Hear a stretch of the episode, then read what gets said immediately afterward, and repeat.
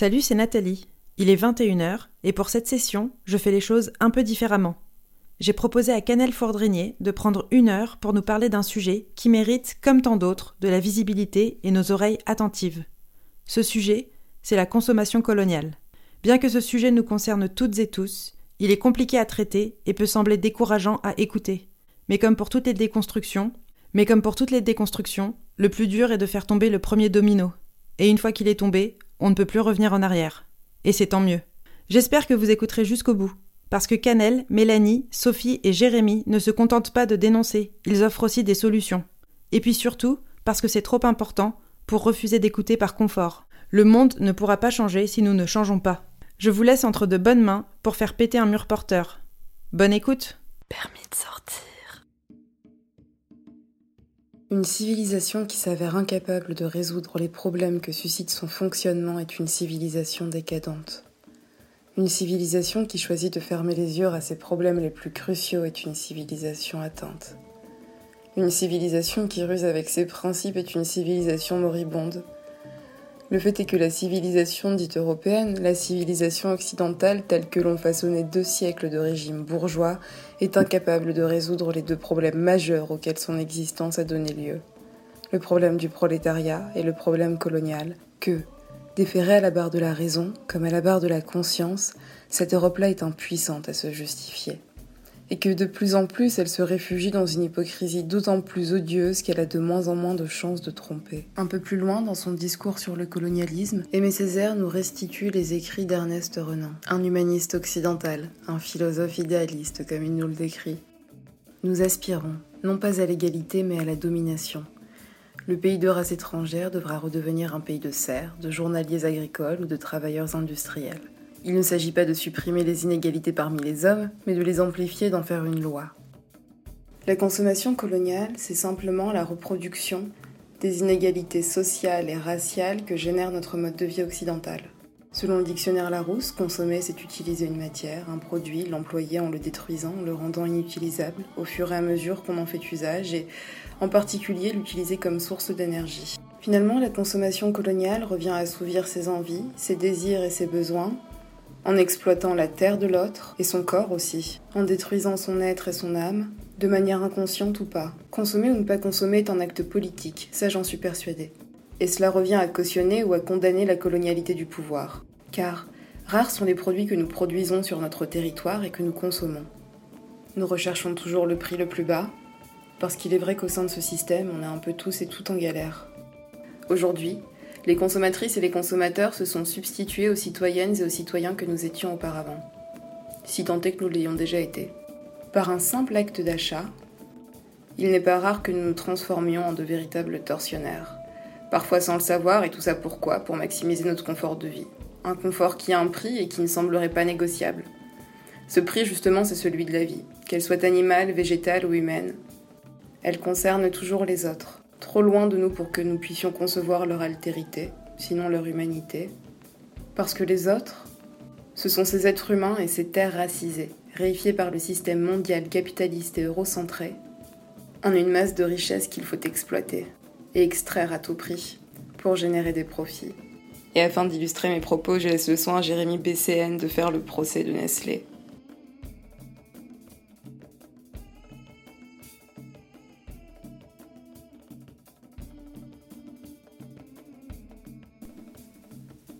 Nous voici réunis dans l'affaire Nestlé qui, accusé de crimes contre l'humanité, sans gêne, va tenter de défendre l'impossible et d'ignorer les méfaits dont il est la cible. La juge rappelle à l'audience.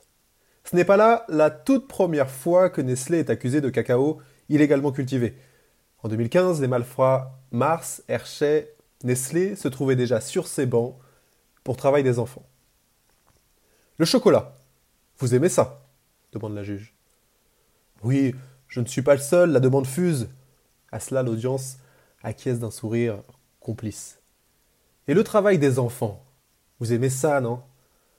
Voilà que la juge frappe enfin par sa malice.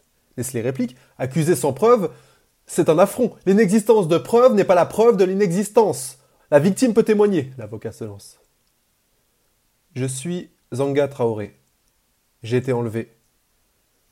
230 euros, voilà combien j'ai coûté. De plantation en plantation, on m'a traîné. Le million d'enfants que vous ne pouvez museler. Mensonge s'écrie Nestlé. Continuez, demande la juge. Comme moi, d'autres enfants prisonniers du chocolat travaillent dur dans les champs de cacao. rit Nestlé aux éclats. Tout ceci, tout cela, ce ne sont là que des mots. La juge s'agace. Allons. Qu'avez-vous à dire pour votre défense? De telles crasses pour Nestlé ne feront pas d'offense. Je vous demande, madame la juge, de ne pas en tenir compte dans votre balance. Si les producteurs que je rémunère choisissent d'appeler des enfants, je n'y suis pour rien. Gardons raison et cessons ce procès vain. L'avocat, fatigué de ses arrangements, rebondit pour inculper celui qui ment. Les revenus? Parlons-en. Voilà qu'en sous-payant vos producteurs, vous les astreignez à de durs labeurs, et pour augmenter leur rendement, vous encouragez le travail des enfants. Vous me l'apprenez, répond Nestlé. Il me suffirait alors de changer de producteur, cela sont en tort. Ici ou là, conclut l'avocat. Qu'importe où vous mettez les pieds. Sachez, c'est un système que vous faites perdurer. Vous n'avez que faire de la vie ou de la loi. Colon, vous cherchez le profit avec sang-froid. Voilà. Je n'irai pas plus loin dans ce procès parce qu'aucune juridiction nationale ou internationale n'a eu l'audace, le courage de s'attaquer aux géants de la filière du cacao. Pourtant, les études pleuvent pour montrer combien le cacao, même lorsqu'il est certifié, certification qui n'est bien souvent qu'un outil marketing, produit des effets néfastes, que ce soit pour l'exploitation humaine et la pollution. Si je m'arrête, c'est aussi parce que je voudrais m'attarder sur le caractère systémique, colonial et destructeur de cette production. Non sans un certain plaisir parce que je déteste le chocolat. La filière du cacao est symptomatique de l'ère géologique de la plantationocène. Cette ère, définie par l'anthropologue Anat Singh, lie système de violence, physique, sociale, raciale ou économique, et transformation irréversible des paysages par la monoculture que produit le système de plantation. En Côte d'Ivoire, par exemple, alors que les forêts recouvraient une bonne part du pays dans les années 1990, elles occupent aujourd'hui moins de 11% du territoire. Le taux de déforestation atteint 93% dans 7 des 22 espaces naturels protégés du pays, devenant ainsi la deuxième cause de disparition des éléphants. La plantation de Seine est donc un système marqué par la colonisation des terres nourricières pour en faire des terres à exploiter, des terres à exporter, privant les populations locales de leur autonomie. De plantation en plantation, on assiste donc à une homogénéisation des écosystèmes, reproduisant les mêmes plaies, les mêmes cicatrices dans le paysage, les mêmes violences sur les lieux de production, les mêmes hiérarchies raciales, les mêmes misères ouvrières, les mêmes formes d'esclavage. Finalement, je crois que seules les ONG font le procès de ces firmes multinationales. Ni les États, ni les organisations internationales, les juridictions nationales et internationales n'ont le toupet, sinon le courage ou l'outrecuidance de condamner ces pratiques. Je crois que la roture de l'âme de nos États n'est plus à démontrer. Je crois qu'ils n'ont plus besoin de se justifier de leur inertie et de leur silence tonitruant. Et si c'était nous, les juridictions, justement, et que les sentences seraient irrévocables et sans appel, en ce qu'elle consisterait en un boycott généralisé de ces produits hautement problématiques. De l'avocat, des bananes, du lait de soja, du chocolat, du tabac, ou encore des noix de cajou produites par des femmes indiennes payées entre 3 et 6 euros par mois en fonction de leur productivité, et qui laissent leur santé parce que la noix de cajou est hautement toxique et qu'elle leur brûle littéralement les mains, les voies pulmonaires. Des tomates et des fruits rouges en tout temps et en tout lieu comme si les saisons n'existaient pas, qui viennent du Chili, du Pérou ou d'Italie, Songez également aux personnes qualifiées de migrantes, privées de leur passeport et de leurs papiers, lorsqu'elles en ont, et en tout cas privées de leur humanité, pour produire en Italie vos tomates biologiques. Mais celles qui serviront également à confectionner le ketchup que vous utilisez pour assaisonner vos potatoes. Bon, globalement, la culture de tabac nécessite quand même plus de 5 millions d'hectares de terres arables dans le monde, ce qui est énorme, et ce qui implique une déforestation massive au Zimbabwe, au Malawi ou encore au Sénégal. Et on estime que le tabac est responsable de 5% de la déforestation euh, dans les pays en voie de développement. Bon, bien que je sois pas du tout d'accord avec cette expression de pays en voie de développement. Je me souviendrai toujours du documentaire Les dessous de la mondialisation à propos de la production de tabac au Malawi, justement. Il m'a littéralement traumatisé et mise en PLS mental. Quelques mois plus tard, j'ai appris que l'industrie du tabac testait ses produits sur des animaux, notamment des chiens, des singes et des lapins, si mes souvenirs sont bons. Alors j'avais décidé de m'orienter vers le tabac fleur de pays, que j'estimais être moins dégueulasse que les autres, en tout cas à défaut d'être plus éthique, mais en poussant les recherches, Fleur de Pays, qui initialement était produit par le Belge Grison, a été racheté par la Japan Tobacco International, qui a été épinglé en 2010 par un rapport de Human Rights Watch, tout bonnement parce que les fermes de tabac au Kazakhstan du cigarettier euh, Philippe Maurice au minimum 72 enfants étaient, euh, étaient réduits en esclavage. Et ce qu'il faut savoir, c'est que qu'il soit question du Malawi, du Kazakhstan, de la Zambie ou peu importe, les enfants qui travaillent dans les exploitations tabatières sont totalement intoxiqués à la nicotine, dans la mesure où travailler à la main dans les dites exploitations, ça revient à être exposé à la fumée de 36 cigarettes pendant plusieurs heures. Bon, ce qu'il faut savoir, c'est que dans un autre rapport de Human Rights Watch de 2014,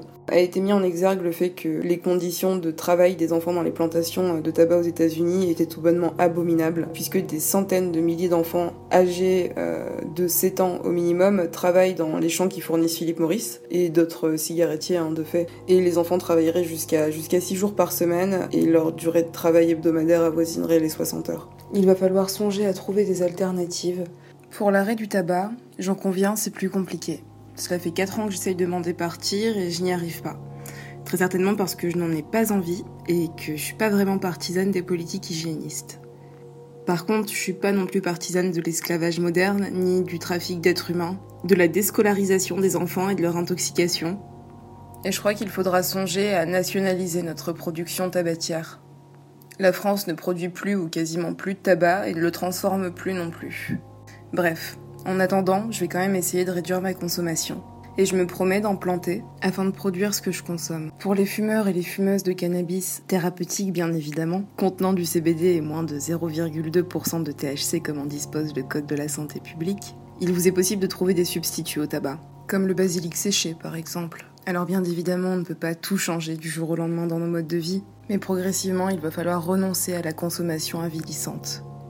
Voilà plusieurs semaines qu'on entend parler du monde d'après, et finalement, j'ai l'impression qu'il restera identique et inchangé. C'est vraiment ça que vous voulez? S'il y a des choses dont on a du mal à se détacher parce qu'elles relèvent de l'addiction, il y a des produits superfétatoires dont on n'a pas besoin pour vivre et auxquels on pourrait renoncer du jour au lendemain. Il va falloir en abolir la consommation. Et le premier exemple qui me vient en tête, c'est la banane. Tant que les entreprises exploiteront les travailleurs et les travailleuses en bousillant leur santé à grands coups de pesticides tous plus dangereux les uns que les autres, tant qu'elles flingueront la nature avec ce modèle de monoculture intensive et extensive, il va falloir s'approprier le principe de la renonciation et surtout l'appliquer. La banane, tout le monde peut s'en passer. Et si certaines d'entre vous m'ont avoué sur les réseaux sociaux que c'était le seul fruit que leurs enfants étaient à même de manger, je crois qu'il faut aussi se poser la question des valeurs et des principes que vous désirez inculquer à vos enfants. Parce qu'en leur achetant des bananes, le message que vous leur faites passer est le suivant. Il est acceptable de réduire en esclavage et de tuer des gens pour un dessert. C'est violent, n'est-ce pas? Mais c'est la réalité.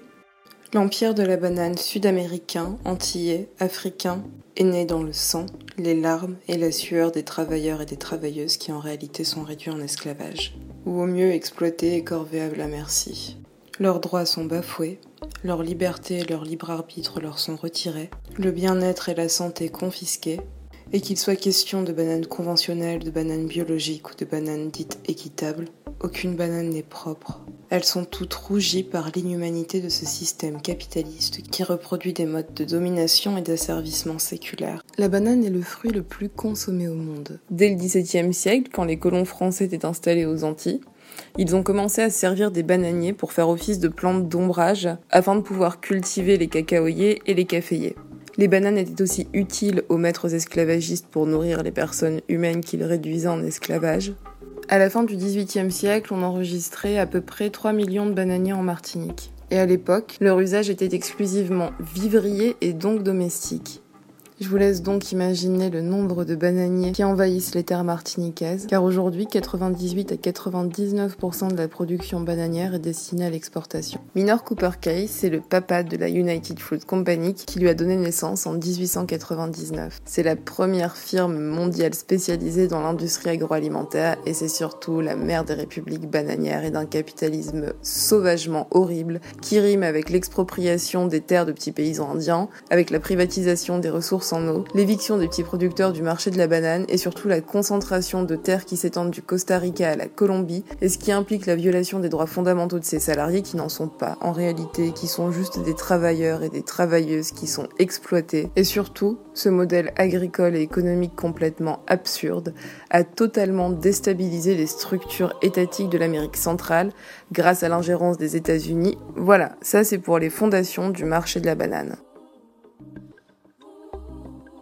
J'ai grandi en Martinique, j'y ai passé toute mon enfance et toute mon adolescence. Les bananeraies qui s'étendent à perte de vue en Martinique et qui phagocytent le paysage somptueux auquel on a droit, pour moi ça faisait partie du paysage justement. Et ça le phagocytait pas. Alors bien évidemment, j'avais entendu parler du chlordécone, car c'est un terme qui, à partir de 2008, revenait souvent dans les conversations, mais sans que ça représente quelque chose de concret pour moi. J'étais peut-être trop jeune pour m'intéresser à tout ça, et je crois que c'était peut-être pas plus mal de grandir sur une terre dont on ignore qu'elle est contaminée pour 700 ans, sinon plus. Je crois que c'est pas plus mal de ne pas savoir pourquoi nos copines d'école de CM2 ont des poitrines plus grosses que celles de nos mamans. Je crois que c'est beaucoup mieux de pas savoir pourquoi tous les anciens de nos familles décèdent de cancer de la prostate, de l'utérus, du sein et j'en passe. Je crois que c'est mieux de grandir sans savoir que les humains qui nous entourent ont été contraints d'épandre des poisons à main nue, sans masque, sans bottes, et sans aucun respect pour leur dignité humaine. Et puis, il y a quelques années, j'ai commencé à m'intéresser au scandale du chlordécone.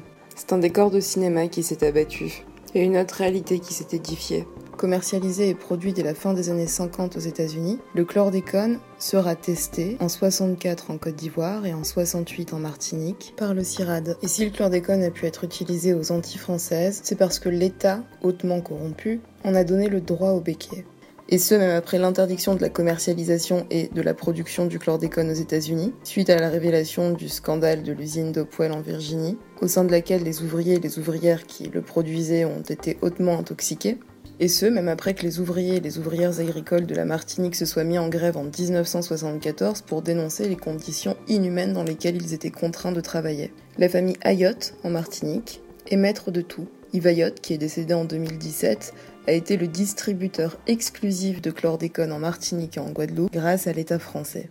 Et alors même que le chlordécone sera interdit en 1990 en France hexagonale, son usage sera autorisé jusqu'en 1993 en Martinique. Aucune maladie professionnelle n'a été reconnue, personne n'a été indemnisé, aucun sol n'a été dépollué, aucune nourriture décontaminée, 92% des Martiniquais, des Martiniquaises et 95% des Guadeloupéens et des Guadeloupéennes sont aujourd'hui contaminés par le chlordécone et par une myriade d'autres produits phytosanitaires qui sont tout aussi dangereux les uns que les autres. Globalement, en Martinique, la banane a commencé à être cultivée en 1930, mais elle a vraiment pris son essor en 1960, quand l'économie sucrière était vraiment en berne. Alors, en réalité, on parle d'essor, mais il faut bien comprendre que la culture de la banane aux Antilles n'a jamais été rentable. Nous vivons dans un monde globalisé hautement concurrentiel et que la banane antillaise n'a jamais pu rivaliser avec la banane africaine ou la banane sud-américaine. Car les coûts de production ne sont absolument pas les mêmes et la main-d'œuvre est une variable d'ajustement extrêmement importante. Il faut tout de même noter que jusque dans les années 85, l'esclavage a perduré en Martinique. Les béquets qui descendent de maîtres esclavagistes, finalement, en sont restés. Les ouvriers et les ouvrières agricoles étaient toujours enchaînés, d'une part par la misère et d'autre part par un système de domination vieux de presque 4 siècles. Autrement dit, le décret d'abolition de l'esclavage du 27 avril 1848 de Victor Schellcher est bien mignon, mais c'est du pipeau. Pour imaginer le propos, imaginez que vous mettiez Hitler et un juif dans une même pièce. Du jour au lendemain, vous décidez que le juif n'est plus un juif et qu'Hitler n'est plus Hitler. Sémantiquement parlant, c'est satisfaisant, mais substantiellement, la situation demeure la même. Cette année était extrêmement enrichissante pour moi, car j'ai vécu pendant 4 mois chez une ancienne ouvrière agricole, Marie-Adèle, que je considère comme une deuxième maman. Sa sœur Juliette et son frère René Et puis j'ai aussi rencontré ceux que j'appelle les vieux militants de la veille, qui sont devenus de très bons camarades et qui sont des personnes tout bonnement extraordinaires, car ce sont elles qui ont contribué à libérer les ouvriers et les ouvrières agricoles du joug de l'esclavage moderne. Grâce à Yvon Sérénus, j'ai rencontré des personnes extraordinaires, car un soir j'ai été conviée à la constitution du collectif des ouvriers empoisonnés par les pesticides. Je vais laisser la parole à toutes ces personnes pour qu'elles puissent vous raconter leur histoire. Si tu touchais par exemple 25 francs, ou bien 24 fois pour la journée, tu devais 100, 110 livres de. Et avec faisait 70 kilos. On travaillait du lundi au dimanche. Et quand tu disais que tu ne venais pas travailler dimanche, tu étais mal vu. Ma mère, elle est morte d'un cancer généralisé. Elle habitait là. On est à moins de 100 mètres de la bananerie. Maman, elle a travaillé là toute sa vie. Et puis, comment elle est morte, elle est restée couchée pendant des années. Elle avait des douleurs dans tout le corps. On est tous empoisonnés, hein, parce que le, le, le, le, le nombre de temps qu'on a mis tous ces produits-là. J'ai une collègue, elle est morte déjà, française. Eh ben, de quoi? de cancer. Il y a Hippolyte qui est mort. Il y a un autre collègue qui est mort aussi. Ils ont des douleurs et ils sont paralysés, ils ne savent pas marcher. Il y a Nana aussi. Enfin, ça, eh ben, on avait les, les, les trucs d'eau remplis d'huile, de l'huile qui était, qui, qui était sur les, sur les arbres fruités. Ma mère faisait des laitues, tout ça, c'était rempli d'huile quand l'avion passait. L'avion passait. Et vous les mangez, les légumes? Mais on savait pas. Donc quand je sortais de travail, j'étais baignée dedans et en, arri- en arrivant chez moi, j'étais encore baignée là-dedans. Tant de produits, ils ont mis tellement de produits aussi. Mais je demandais où, où ça sortait. Ces tas de produits qu'ils mettaient dans la banane, qu'ils mettaient dans, les citrons. Et entre-temps, on mettait le Némacure. Il y avait des gens qui mettaient du thémique. Le thémique, c'est notre poison. Notre poison, les garçons mettaient le thémique et nous, on mettait le, le, le Némacure. C'était une poudre, mais ça me piquait la peau, ça me brûlait la peau. Tu sais, quand, quand, quand tu mettais ça, le linge, même le linge se piquait. Mais j'avais soif, je mourais de soif, tu vois, et j'ai bu de l'eau. Failli me tuer. J'ai eu, j'ai commencé à faire caca sur moi et à vomir.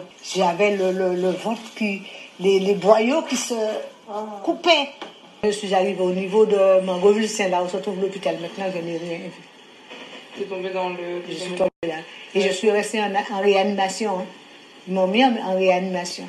Ma soeur qui là-haut, là, je crois qu'elle avait mis un produit et ça lui avait brûlé les deux jambes. Mais elle va te montrer, elle a les cicatrices jusqu'à présent. C'est pas normal, ils nous ont bousillé. Maintenant, je ne sais plus marcher. J'ai des douleurs partout. Quand j'étais enceinte de ma fille, je ne voulais pas mettre de produit. Je leur disais que j'étais enceinte, mais comme ils ne voyaient pas que j'étais enceinte, j'étais enceinte de 2-3 mois, tu vois, ils m'obligeaient à mettre le produit. Si je refusais, ils me disaient de rentrer chez moi. Parfois, ils me donnaient à faire autre chose. Autre chose, mais dans la parcelle où ils mettaient le produit. Donc, j'étais là-dedans. T'as compris? Même si tu ne le mets pas, mais tu le respires. Tu es exposé. Tu, tu es exposé, tu marches là-dedans et tout. Ce qui veut dire que Daniela est exposée aussi. Du Oui, coup. mais Daniela est exposée aussi. hein. Quand elle est née, elle avait les deux yeux qui sivaient, sivaient, sivaient, sivaient, sivaient, sivaient. Elle se réveillait le matin, elle ne voyait pas, elle avait de la sueur comme ça dans ses yeux. hein. C'est vrai? Oui, bouché, mais il fallait pas voir ça. Mais le médecin m'a dit, mais comment l'enfant peut avoir C'était du pu qu'elle avait dans les deux yeux. Et petite, elle était tout le temps malade. Elle faisait des crises, elle vomissait. Elle restait deux, trois jours malade, elle ne pouvait pas se mettre debout et tout. Jusqu'à hum, 20 ans. hein.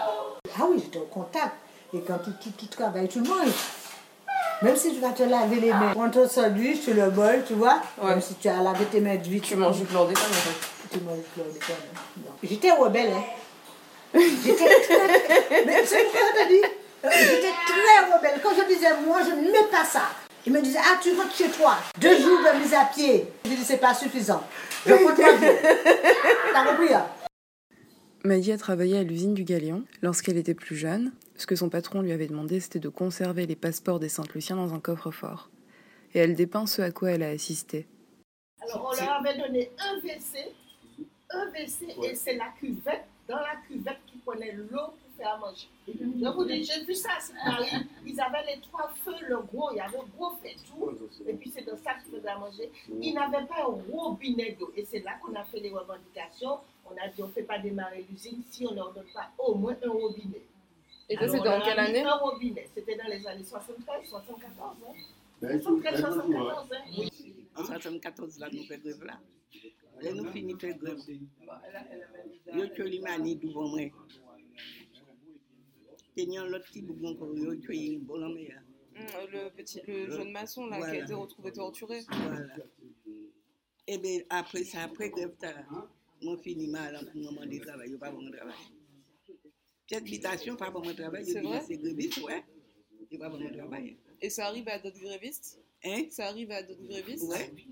Ce que Josette Beaumarais, qui était l'une des meneuses de la grande grève de février 74, raconte, c'est que les forces de l'ordre colonial, au service du Béquet, Monsieur Aubéry, ont tué Imani devant elle. Et Marie-Louise a été tuée et torturée par les forces de l'ordre et a été retrouvée au bord de la mer par des pêcheurs le lendemain.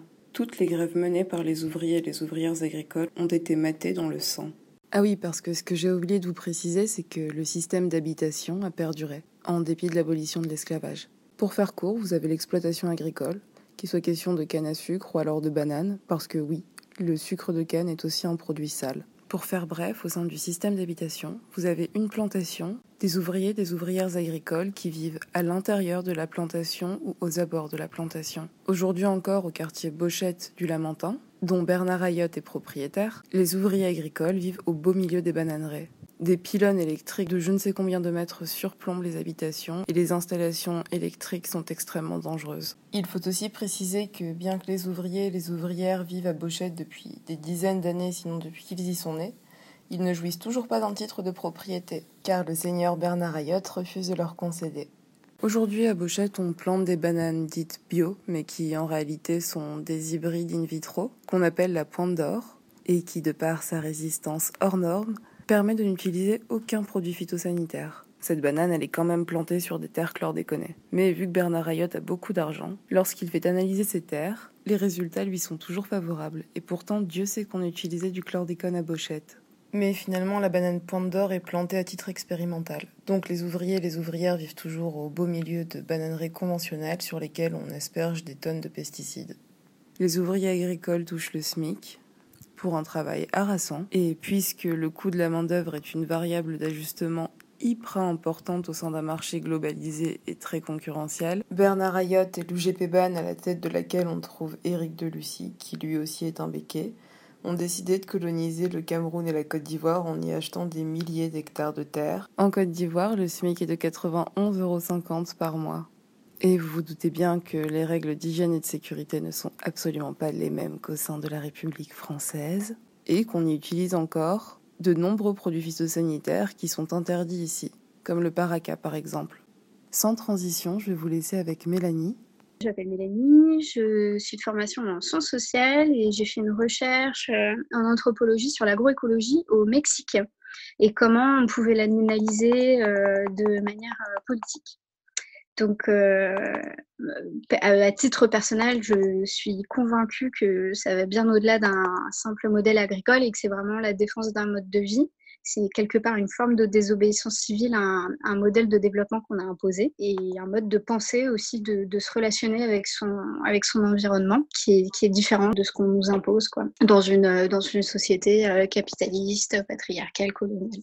Et pour ce qui est de mon lien avec la banane en Équateur, euh, ça a été euh, entre autres euh, donc suite à un voyage que, j'ai effectué en, en, octobre pardon octobre 2019 et j'ai rencontré là-bas des militants, notamment un monsieur qui s'appelle Jorge Acosta, qui est l'un des fondateurs d'un syndicat là-bas de, travailleurs agricoles de la banane et qui, a, qui parlait euh, pendant une conférence euh, de toutes les conséquences sociales, environnementales euh, de la plantation de la banane sur les côtes équatoriennes, parce que c'est principalement sur les, sur les côtes pacifiques. J'ai eu un entretien avec une anthropologue donc, qui s'appelle Anaï Makarov, qui est argentine et qui travaille maintenant euh, depuis deux ans sur le, sur le problème de la banane en Équateur via un institut de sciences sociales en Équateur. Donc, donc effectivement, elle me, raconte, me parlait un peu du, du problème syndicat qui n'est pas très fort déjà de manière générale en Équateur. Le souci de la, de la plantation de la banane, c'est que c'est vraiment sur un modèle euh, d'oligarchie en fait. Ça a été déjà très compliqué pour eux euh, de se former euh, en syndicat,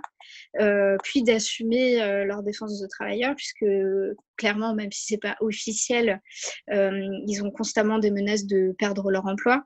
Or, sur la côte, c'est vraiment des familles entières qui dépendent de la, de la banane en fait, en tout cas de, travailleurs comme de, petits producteurs. Jorge Acosta, dont je te parlais, a lui aussi été victime de, menaces de mort notamment. Il y a une photo qui est assez parlante qu'elle m'a envoyée, qui est la photo de fin d'année en fait du syndicat. Donc il y a tous les, tous, les travailleurs syndiqués qui, posent en photo et ils ont effacé les visages parce qu'ils ont tellement peur de perdre leur emploi, de, recevoir aussi des menaces. Il y a aussi ce système de la blacklist entre euh, chefs d'exploitation des bananes.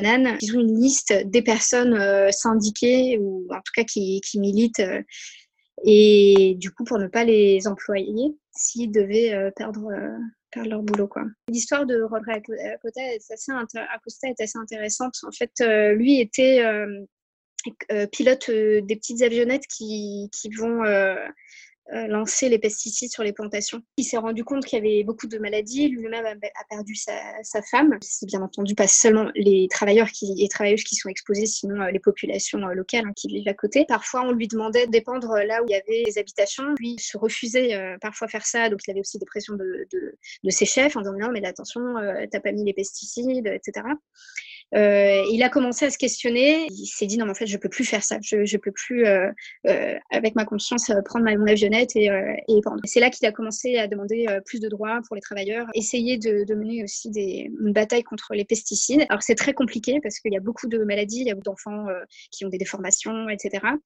quand ils vont chez le médecin, on va leur dire effectivement, votre maladie là, c'est clair, c'est dû aux pesticides. Mais après, quand vient l'heure d'écrire sur le papier, euh, les médecins se refusent puisque eux aussi reçoivent des menaces euh, de, euh, bah, bah, des propriétaires de, bananes. Il faut savoir qu'il y a aussi, elle m'expliquait, beaucoup de liens avec le politique. Par exemple, dernièrement, le ministre du Travail qui a été élu sous le, sous le président actuel, c'est le fils du directeur des exportations bananières. Donc il y, a, y, a y, a un lien en plus de ça. Euh, et c'est sous ce ministre euh, du Travail que par la suite euh, a été accepté d'autres accords qui mettaient en danger les droits des salariés sur place. Enfin, salariés si on peut dire, puisqu'ils ont la plupart n'ont pas de contrat. Euh, on va les chercher en camionnette le matin à 5 heures du mat. Euh, on les ramène le soir. Euh, ils n'ont pas de contrat, ils n'ont pas de sécurité sociale. Il y a un réseau justement agroécologique qui, ou d'agriculture alternative qui essaye de relayer ces luttes-là. Eux font un très beau travail, mais effectivement, je pense que c'est très marginal. C'est très complexe. Eux, ça fait très longtemps qu'ils, tu vois, ils ont fait une, ils ont porté une plainte il n'y a pas longtemps euh, pour euh, violation de, de leurs droits, euh, dans le cadre notamment de l'accord commercial entre l'Europe, la Colombie, l'Équateur, le Pérou. On pourrait aussi se, se demander, finalement, la, constitution équatorienne porte les droits de la nature, porte le respect de la terre-mère. On pourrait se dire, bon, ok, est-ce que ces plantations de bananes, finalement, ce ne serait pas aussi une violation de, cette, de la constitution en ce sens? C'est compliqué pour eux. Ils, clairement, ils se sont finalement dirigé vers le consommateur européen en se disant que de toute façon sur place rien ne changerait. Euh, et en fait là actuellement pour eux leur espoir c'est de se diriger vers les consommateurs européens, principalement italiens et allemands puisque c'est ceux qui importent le plus de bananes équatoriennes en se disant bon bah il faut alerter euh, sur place puisque eux pourraient éventuellement euh, finalement euh, ils disaient bon bah comme le client est roi peut-être que si eux mettent des pressions ça pourrait changer un peu les choses sur place. Non mais les, monocultures l'extension de l'agriculture intensive a créé de nombreux conflits sociaux en, en, Amérique latine parce que là je te parle de ce que je connais mais j'imagine ailleurs dans le monde mais ça a été euh, des, dépossessions de terres euh, sauvages et illégales la plupart du temps. Euh, donc ça a été la contamination de, villages sur place. parfois des villages qui n'avaient plus accès à l'eau, comme c'est le cas de l'avocat au Chili. Ça a été des destructions de biodiversité sur place et, et, et, donc oui de nombreux conflits parce que ces personnes ne sont pas seulement victimes mais, se, mais luttent aussi on a tendance à, les poser souvent en victime et effacer le fait qu'elles résistent en fait euh, à ces, à ces violences-là.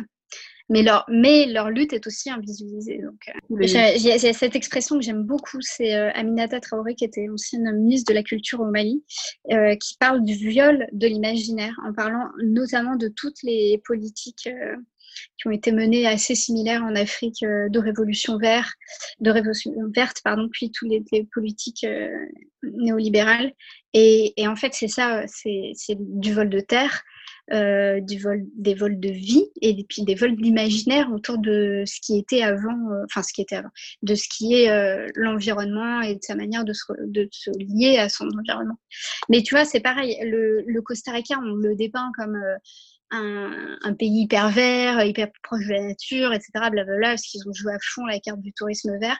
Mais c'est, ils sont producteurs d'ananas, par exemple, et c'est des plantations, c'est des déserts verts d'ananas euh, oui, les produits euh, phytosanitaires qui sont utilisés aussi euh, pour accélérer le mûrissement des ananas parce qu'un ananas, il faut quand même 13 mois pour qu'il puisse mm. Et euh, les ananas qui sont produits au Costa Rica, en 8-9 mois, ils sont produits. Quoi. Ce qui me rend euh, assez, euh, assez folle et à la fois assez admirative de leur ingéniosité pour ce qui est du marketing, ça s'appelle un magazine qui est destiné aux Caraïbéens. À l'intérieur de ce magazine, qu'est-ce que j'ai trouvé hier? Une super publicité pour la filière de la banane Guadeloupe et Martinique.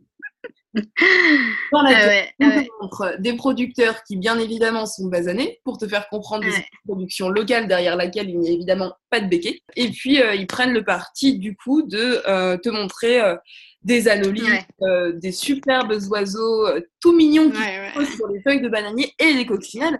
Et alors, ce que tu peux lire, tu peux lire sur cette publicité, c'est nous pouvons être fiers de la biodiversité dans nos bananeraies. Oh, après 20 ans de bonnes pratiques agricoles, lutte biologique, plantes couvertes, jachères, nos bananeraies constituent aujourd'hui un refuge pour la biodiversité. Plus de 200 insectes différents, près de 200 vers de terre au mètre carré, une densité qui atteint jusqu'à 788 grenouilles par hectare, on retrouve de nombreuses espèces qui ne vivent plus que dans quelques îles au monde, comme la grive à pieds jaunes en Guadeloupe. Les efforts des 600 producteurs indépendants et de leurs 6000 salariés portent leurs fruits. Nous pouvons être fiers de notre patrimoine naturel. Et ils mettent euh, où est-ce que ça a été fait, cette étude exactement?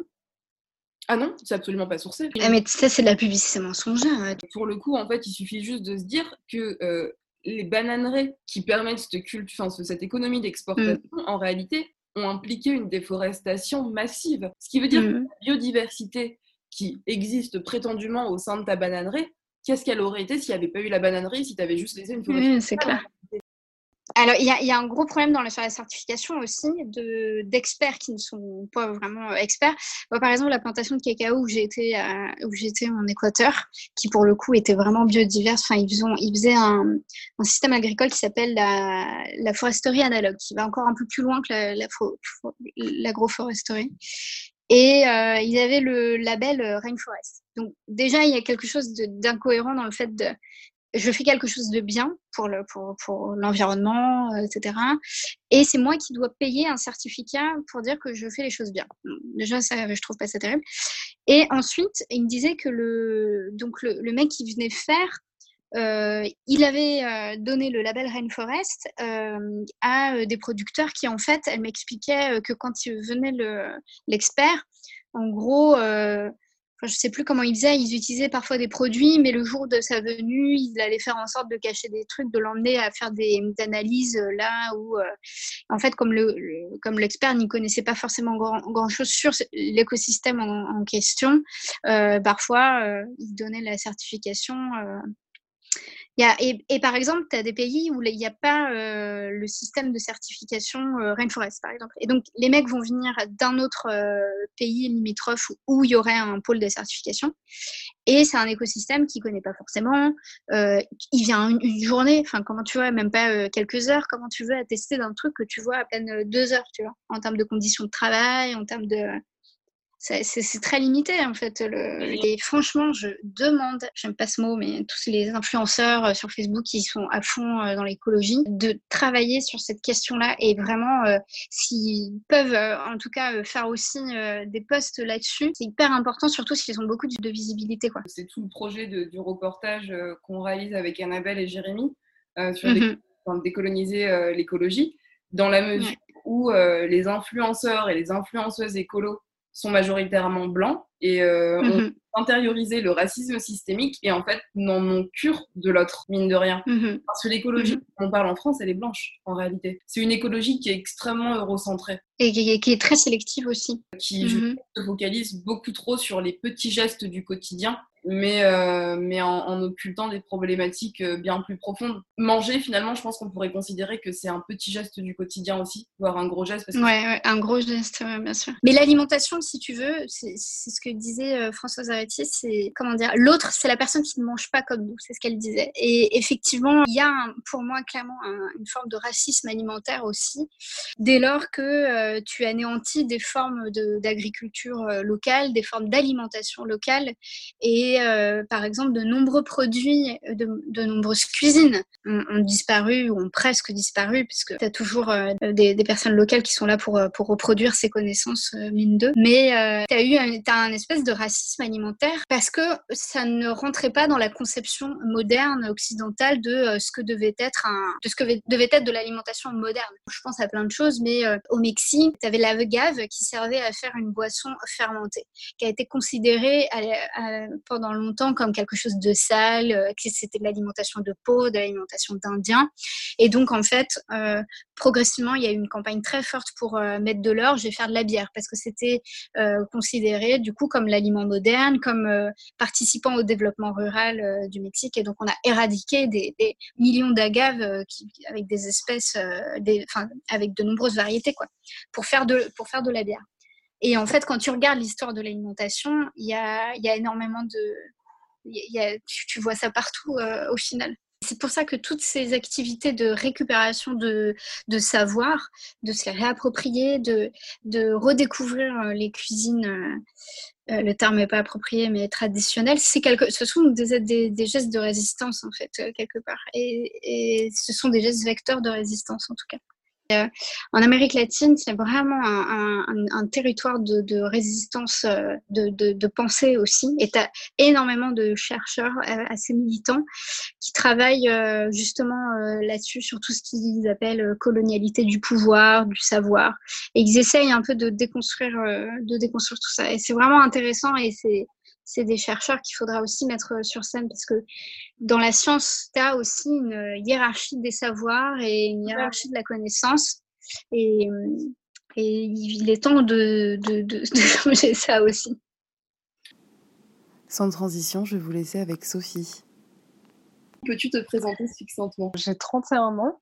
J'ai un master en droit des affaires. Pas mal bossé en restauration et dans des petits commerces quand j'étais étudiante et après mes études. Et les trois dernières années, donc avant de rentrer chez Biocop, je travaillais dans le marketing digital. Je faisais du conseil en fait auprès de petites entreprises pour euh, mettre en place euh, des stratégies euh, digitales et des stratégies de visibilité sur Internet. Depuis un an et demi, je travaille chez Biocop. C'est un réseau de magasins bio qui existe depuis 30 ans et la maison mère une coopérative. Les commerces ne sont pas forcément des coopératives, ça peut être des coopératives ou des sociétés. Mais du coup, c'est un commerce qui fonctionne avec euh, cette euh, composante en fait de décision euh, prise par les coopérateurs. Et je pense qu'en France, c'est le, le bio-commerçant, on va dire, qui est le plus radical sur sa politique d'approvisionnement c'est pas très, honnêtement, pour moi, c'est pas très poussé. Et je me suis rendu compte assez rapidement des limites qu'il pouvait y avoir à la charte d'approvisionnement Biocop. Mais il y a une vraie charte d'approvisionnement et c'est la plus dure en France. Quand tu parlais des, des limites de, des Biocop, tu songeais auxquelles dans la chaîne d'approvisionnement? Pour tout te dire, d'ailleurs, c'est ce qui a été à l'origine du projet, en fait, qu'on prépare avec Stéphanie. Je l'ai rencontré chez Biocop.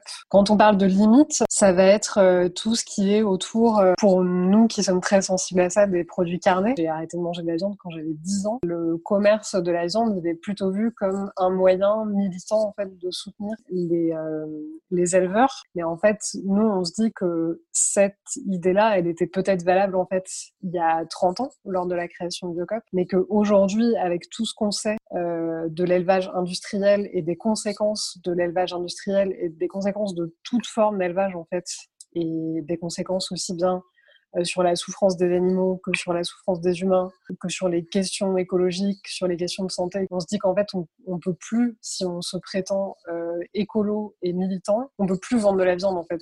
Après, il va y avoir euh, tout ce qu'on peut avoir sur les produits qui sont pas locaux en fait, euh, les fruits et légumes qui sont vendus directement, donc soit les fruits et légumes qui sont vendus sous forme euh, fraîche, hein, soit tout ce qui rentre en fait dans la composition des produits manufacturés ou des produits transformés. Tu as beaucoup de produits, enfin les produits exotiques sont omniprésents en fait euh, dans les magasins Biocop et aussi dans, les, dans la production euh, bah, de leurs produits euh, distributeurs comme les compotes par exemple sur, je sais pas, six références de compotes, tu vas en avoir quatre avec des fruits exotiques à l'intérieur. Donc ça peut être euh, banane kiwi, banane pomme, euh, pomme mangue, euh, cocktail exotique. C'est pas des produits qu'on a envie de continuer à côtoyer. Quoi. Tu vois ce que je veux dire? Au quotidien Moi, ça me ça me met un peu la mort en fait de manipuler de la viande dans un sachet en plastique à usage unique ou dans une barquette en plastique à usage unique ou de continuer à manipuler des compotes vendues sous format individuel, encore une fois, dans du plastique à usage unique et qui contiennent de la mangue et de la banane, qui sont censés être des produits euh, respectueux de l'humain et de l'environnement. On pense qu'elles sont là les limites en fait. Faire une aparté, honnêtement, moi tous les jours je côtoie ce genre de produit et sur ce genre de produit, il y a marqué quand j'achète ce produit Biocop, je respecte l'environnement. J'ai envie de mourir quoi, tu vois. Pourquoi tu choisis de te, réorienter dans le secteur de l'alimentation biologique et, euh, zéro déchet? J'avais genre vraiment envie et presque besoin euh, d'avoir un métier qui soit vraiment utile aux gens et pas utile aux sociétés, utile à la carrière des gens, mais vraiment utile aux gens dans leurs besoins euh, genre fondamentaux. Bah, de participer en fait à la chaîne qui nourrit les gens et de participer à la chaîne qui nourrit les gens mais proprement et pas et pas euh, et pas horriblement comme euh, comme Carrefour ou comme Auchan pour pas les citer. Est-ce qu'il te serait possible de présenter votre projet? Le projet, euh, du coup, je te dis, il est parti du constat de certaines limites qu'on a pu observer du coup chez notre employeur actuel, chez Biocop. Et en fait, assez rapidement, on s'est mis en tête de pallier à la problématique des déchets puisque euh, même si on commercialise du bio, en fait, euh, le bio, il peut être euh, bah, conditionné toujours dans du plastique à usage unique qui n'a pas vraiment de sens, puisqu'on sait qu'on peut faire autrement aujourd'hui. On sait aussi qu'il y a un fort intérêt en ce moment pour justement le zéro déchet, le vrac, etc. Et en fait, euh, plus on discutait sur le projet, et plus on s'est rendu compte que en fait, le projet épicerie bio zéro déchet, c'est peut-être pas peut-être pas un terme qui était suffisant en fait pour décrire ce qu'on a envie de faire. Et on garde le terme zéro déchet euh, volontiers parce qu'en fait, il est facile à comprendre. Mais en fait, on va plus vers un truc qu'on pourrait qualifier à impact faible. Mais bref, peut-être un projet en fait euh, le plus sobre possible. Et du coup, ça, ça se retrouve dans plein d'aspects différents. Ça va être évidemment bah, la politique euh, d'approvisionnement. Donc, quel produit est-ce qu'on choisit de vendre? D'où est-ce que ces produits viennent, quel genre d'empreinte en fait ils laissent sur le monde et sur les travailleurs aussi? Ça va être aussi la manière de, concevoir euh, l'ouverture de l'épicerie. Donc on pense à comment est-ce qu'on va faire les travaux, quel genre de matériaux est-ce qu'on va utiliser, comment est-ce qu'on va s'équiper en termes de mobilier.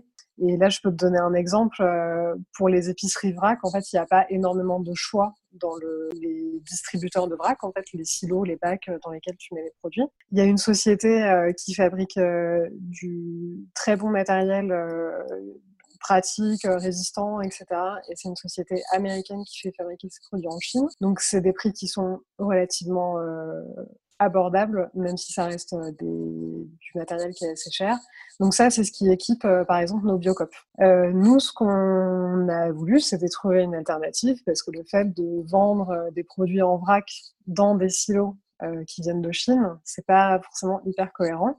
Et on a trouvé une entreprise qui fabrique euh, ce même type d'équipement. Et du, coup, c'est une entreprise française qui fait ça et elle est située à Lyon. Et en fait, euh, le plastique est sourcé avec du plastique recyclé qui est collecté dans un rayon de 200 km autour de l'entreprise.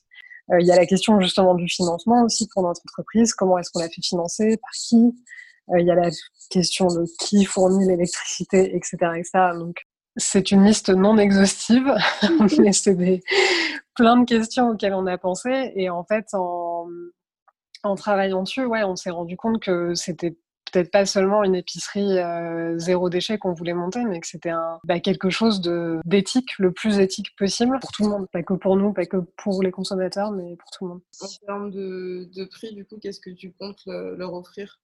Histoire de te départir euh, du modèle euh, commerce bio, euh, zéro déchet, standard, qui vend son kilo de pommes jaune à gold à 6,95€. Pour nous, c'est une question qui est vraiment centrale en fait, parce qu'on n'a pas envie de créer un commerce qui soit une sorte d'épicerie fine et qui soit réservé à un certain type de clientèle. On n'aura jamais les prix du conventionnel en grande distribution, ça c'est clair et net. Par contre, on peut rivaliser sans problème avec les prix euh, bio de la grande distribution et avec les prix de la plupart des chaînes euh, de distribution bio comme Naturalia ou Bio par exemple. Il y a plusieurs euh, leviers en fait pour arriver à ce résultat. Il y a plusieurs choses sur lesquelles on peut jouer. Et je peux te donner un exemple pour les fruits et légumes, par exemple, qui est la, tout simplement le respect de la saisonnalité. En fait, euh, quand tu fais appel à des producteurs euh, français euh, majoritairement qui ont un volume de production qui est variable en fait dans l'année, il y a forcément un moment où quand tu arrives en pleine saison, en fait, ton produit il est beaucoup moins cher puisque l'offre elle est très abondante et du coup un peu mécaniquement en fait ça fait baisser ton prix d'achat. Donc si toi tu te gaffes pas par dessus, euh, normalement, tu peux avoir un produit qui est assez abordable. Et là, en fait, sur euh, la saisonnalité, par exemple, ça euh, renverse un peu ce qui est fait généralement dans la grande distribution, c'est-à-dire que dans la grande distribution, tu vas avoir une offre constante toute l'année, même l'été, enfin même l'hiver, pardon, quand c'est pas du tout la saison de la tomate, et que la tomate pousse sous serre chauffée à l'électricité, donc forcément ça coûte plus cher de la produire, et du coup le prix du kilo de tomate va être lissé en fait sur l'année, donc, on pourra avoir un kilo de tomates, par exemple, qui est euh, dans le même ordre de prix que la grande distribution, mais au moment où c'est opportun. Et puis euh, l'hiver, euh, ben, on n'aura pas de tomates, et puis tant pis, on mangera autre chose. Un autre levier, ça peut être tout simplement les marges qu'on applique puisque pour nous, le, le gros euh, point fort euh, d'être euh, indépendante, c'est pas avoir d'actionnaires derrière qui s'inquiètent de la rentabilité de leur capital. Il y a, il y a d'autres leviers qui peuvent nous permettre, pas forcément d'être moins chers sur tous les produits, mais d'avoir une stratégie de prix qui permette aux personnes qui n'ont pas forcément les moyens de tout s'offrir dans un commerce euh, bio, de se faire un bon panier pour pas trop cher. Et en fait, pour ça, il faut juste euh, bah, baisser sa marge sur certains produits qu'on peut considérer comme des produits de première nécessité, des produits essentiels, puis en fait rattraper la fonte de marge sur d'autres produits qui sont un peu plus élaborés ou un peu plus euh, des produits plaisir. Et avec ce système, en fait, les personnes qui ont la possibilité de s'offrir ces produits plaisir compense le manque de moyens des personnes qui n'ont pas les moyens de se les offrir. On sait très bien qu'il y a des personnes pour lesquelles ça va pas suffire. Dès le départ, on aura pour les invendus, par exemple, fruits et légumes, ou pour les, pertes sur le rayon crème, ce genre de choses, des associations qui viendront collecter euh, les produits qu'on ne peut plus vendre. Euh, évidemment, c'est des produits qu'on va pas mettre à la poubelle parce que moi, c'est des pratiques euh, que j'ai vues dans l'alimentaire et même l'alimentaire bio, un produit alimentaire, c'est un produit alimentaire qui peut nourrir une ou plusieurs personnes et, c'est inacceptable de le voir partir à la poubelle. Pour les biodéchets, du coup, donc les choses qui peuvent plus être consommées, euh, mais qui sont toujours euh, des déchets organiques, euh, on a prévu aussi de faire appel à une association qui vient récolter les déchets organiques pour les transformer en compost et euh, qui vient te revendre en fait le compost après pour que toi-même tu le revendes. On peut envisager aussi de procéder à des collectes, de mettre en place un frigo solidaire. On peut envisager aussi de mettre des tarifs préférentiels pour les étudiants, les chômeurs. donc c'est un joli cercle vertueux. Bah ouais, on essaye de faire en sorte euh, que ce soit le, le, plus vertueux possible et le moins, euh, le moins impactant possible euh, écologiquement, socialement, etc. Quoi. Du coup, ça m'amène à la question qui est euh, ce que la consommation coloniale évoque pour toi. En fait, le terme de consommation coloniale, c'est déjà c'est un terme qui est tout nouveau pour moi. comme tu le sais, puisque c'est toi qui m'en as parlé la semaine dernière. j'ai tapé consommation euh, coloniale sur euh, Google et en fait, j'ai pas trouvé grand chose. Pour moi, l'idée n'était pas complètement nouvelle. Il y a tellement d'exemples en fait dans la consommation de tous les jours de ce que ça pourrait être en fait la consommation coloniale qu'on peut pas se dire que ça n'existe pas, tu vois. Parce que évidemment, quand on y a un petit peu réfléchi, on, on sait que oui, la, consommation euh, de produits courants, elle peut reproduire euh, des phénomènes de, domination et, des phénomènes d'oppression de certaines populations sur d'autres populations. En fait, moi, j'ai travaillé dans le café pendant deux ans. j'ai travaillé dans des coffee shops et j'étais responsable de deux cafés. Et on traite euh, dans ces, entreprises de ce qu'on appelle le café de spécialité, qui est un peu le café haut de gamme. Et en fait, je me suis rendu compte, euh, et j'arrivais pas à le formuler comme ça à l'époque, mais je trouvais déjà qu'il y avait un, un petit truc qui clochait. Quand on parle du café de spécialité, on ne parle que de qualité gustative. On ne parle jamais du travail humain qui est derrière. Et en fait, les, travailleurs et travailleuses qui sont derrière le café sont euh, invisibles. Donc il y a des compétitions, euh, pour te dire, de baristas, euh, de gens qui font du latte art. on utilise des balances, des chronomètres, des tissus différents pour savoir comment est-ce qu'on va extraire un café, quel genre de goût ça va, machin, machin. Ça, c'est un travail humain qui, qui est sur l'extraction qui est valorisée, alors que le travail de fabrication, enfin de production des matières premières, c'est comme s'il n'existait pas. En fait, c'est vraiment de, de nier euh, le, travail, euh, bah, le travail de certaines personnes au profit euh, du travail d'autres, puisque... plus loin, c'est la négation même de ces personnes. Comment est-ce qu'on fait en construisant une société commerciale par définition euh, qui se construit sur du capital et qui cherche à faire du profit, sans euh, reproduire en fait euh, les formes de domination qu'on a pu constater dans d'autres entreprises et, éventuellement dans des entreprises dans lesquelles on travaille encore, alors même qu'on travaille dans le secteur du bio. Quand on s'indigne devant les conditions des travailleurs, par exemple, on est plutôt dans le domaine de, l'émotion, tu vois, c'est presque ton corps qui réagit pour toi, en fait. C'est vrai que moi, j'ai cette croyance qu'on vit dans une société euh, masculine, euh, patriarcale. Il y a une société qui, en fait, euh, s'évertue un peu à broyer tout ce qui est du domaine de l'émotion, tout ce qui est du domaine du pathos, et l'indignation en fait partie ou en découle. Et face à une situation qui est insupportable, en fait, humainement parlant, qui est la situation des travailleurs que tu décris euh, dans les bananeraies, par exemple. C'est vrai qu'on a envie de s'énerver, et que va nous dire euh, notre bonne société? Non, alors, pas d'émotion. Il faut voir ça sous l'angle pragmatique, économique et du droit du travail, tu vois. Alors qu'en fait, c'est les angles qui sont unanimement reconnus comme raisonnables. Tu vois ce que je veux dire? La raison, elle est du côté de ce qui est cadré, de ce qui est structuré, du droit, des etc. Et tout ce qui participe de l'émotion, de l'indignation, euh, euh, de, la sensibilité, de la crise de larmes, de la crise de colère, etc. Et ben, tout ça, en fait, doit être euh, contenu et, et, si possible, réduit en poussière. Quoi c'est difficile quand on est un, petit citoyen, entre guillemets, de se dire que, qu'on peut aller contre euh, des grosses machines euh, bien installées, mais en même temps, je pense qu'on n'a pas le choix. Il y a la possibilité d'agir en tant que consommateur, il y a la possibilité d'agir en tant qu'entrepreneur aussi. Et la manière dont on entreprend avec un projet éthique dans un monde qui est tout sauf éthique, c'est une question qui est très compliquée et c'est très, très intéressant de pouvoir y réfléchir et de pouvoir en parler. Mais c'est vrai que nous, tu vois, par exemple, pour le projet, on se fait pas trop d'illusions sur le fait qu'on va devoir euh, malheureusement faire des concessions. Et ça veut pas dire qu'on met de côté euh, ou on met sous le tapis euh, certains sujets. Ça veut dire qu'en fait, on va devoir progressivement sensibiliser et informer et arriver en fait à, à réduire progressivement l'offre de certains produits. Quoi. Mais comme je te disais la dernière fois, il y a des exemples qui fonctionnent très bien. Enfin, il y a des exemples qui montrent qu'une restriction de la consommation ça peut fonctionner. Et la consommation de produits carnés euh, ou de produits de la pêche euh, montre euh, que, que, ça fonctionne. Aujourd'hui, en France, il y a très peu de végétariens. C'est une proportion qui ne va pas à plus de 5%. Mais par contre, tu peux ouvrir un commerce alimentaire sans viande, sans que ça corresponde à un suicide économique. Et je pense qu'au fil du temps, euh, ça pourra être la même chose pour euh, bah, des produits qui sont euh, problématiques. Alors maintenant, avec ce qu'on a appris grâce à toi sur la banane, la banane c'est no way, tu vois, à l'épicerie.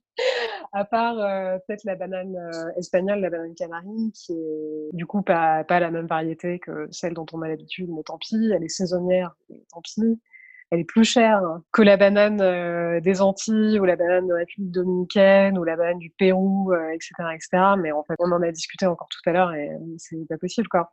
Donc plus largement, je pense qu'on va même euh, se passer complètement de fruits exotiques parce que pour nous, c'est compliqué d'avoir un œil en fait sur bah, dans quelles conditions est-ce que c'est produit et on se dit que ça peut être un premier pas aussi vers une consommation encore plus éthique et encore plus responsable que ce qu'on peut se permettre de faire aujourd'hui.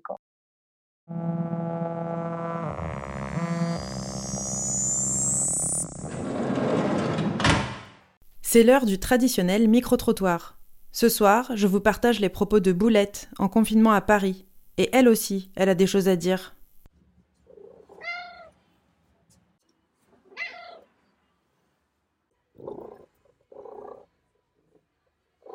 Permis de sortir. Et maintenant, je vous laisse avec une techno apéro plus plus et le DJ set de Ada.